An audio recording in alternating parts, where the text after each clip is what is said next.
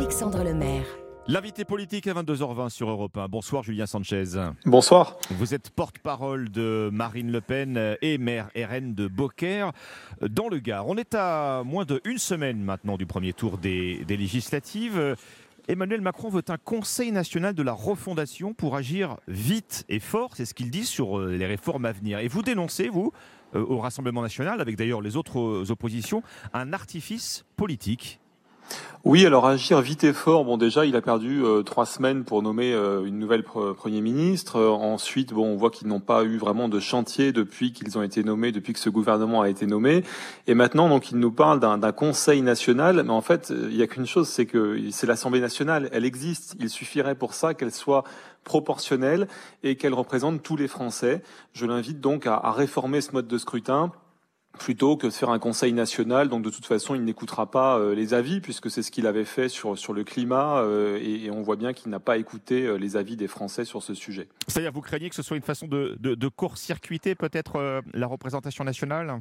Oui, c'est une façon de, mettre ses amis dans une instance qui va être une instance euh, voilà purement décorative et dont en plus il ne retiendra pas euh, les, avis. Donc comme il l'a fait déjà avec euh, l'instance qu'il avait créée, notamment sur le climat et le, côté environnemental, on a bien vu que les avis des citoyens n'avaient pas vraiment été écoutés. Mmh. Marine Le Pen pugnace hein, hier en meeting dans son fief euh, d'Hénin-Beaumont. Elle a vivement attaqué Emmanuel Macron et Jean-Luc Mélenchon. Elle dit ce sont les deux mamelles de la destruction de la nation.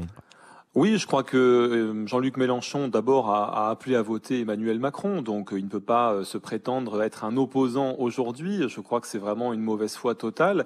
et puis Emmanuel Macron, moi je le dis aux Français, n'ayez hmm. pas la mémoire courte, ne vous abstenez pas. Je crois qu'on a tous souffert pendant cinq ans, eh bien à la fois du laxisme judiciaire, des problèmes de sécurité, de l'immigration massive, de la perte de pouvoir d'achat et du mépris envers les Français de ce gouvernement c'est pas pour en reprendre 50 plus. Donc il y a eu le vote de la présidentielle, c'est un vote important, mais le vote des législatives, il est plus important encore que la présidentielle parce qu'un président sans majorité, il ne fait euh, pas ce qu'il veut. Donc euh, voilà, voter pour des députés, c'est très très important et on sait que des députés du Rassemblement national, eh bien eux, euh, ils se déroberont pas, ils se battront pour sauver les murs porteurs de la Maison France. Alors dans, un récent sondage, hein, Elab, le RN arrive en, troisième position. Hein, c'est la, NUP, la NUPES paraît mieux placé que vous dans, ce scrutin qui s'annonce, Julien Sanchez. On est loin des 100 à 150 députés dont, vous rêvez dans cette configuration.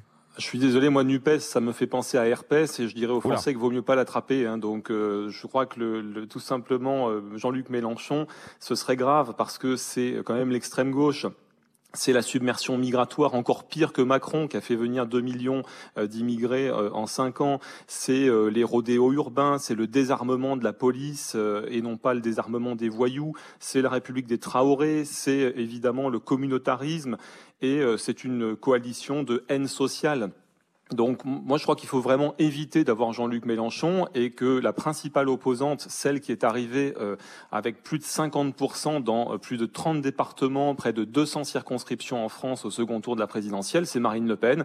Donc on peut avoir des députés. Si on va voter, si nos électeurs se déplacent, eh bien nous aurons beaucoup de députés à l'Assemblée nationale et c'est ça qu'il faut pour la France pour que les vrais sujets soient au cœur du débat euh, dans le Parlement. Eh, Julien Sanchez, on voit ce contrôle de, police hein, qui a dégénéré euh, à Paris euh, se déplacer maintenant sur le terrain euh, politique. Je rappelle ces policiers qui ont ouvert le feu à Paris sur un véhicule après un, refus d'obtempérer. Une passagère a, perdu la vie, le conducteur est grièvement blessé. Réaction, je voyais sur Twitter de, Jean-Luc Mélenchon, la police tue, elle applique la peine de mort pour un refus d'obtempérer.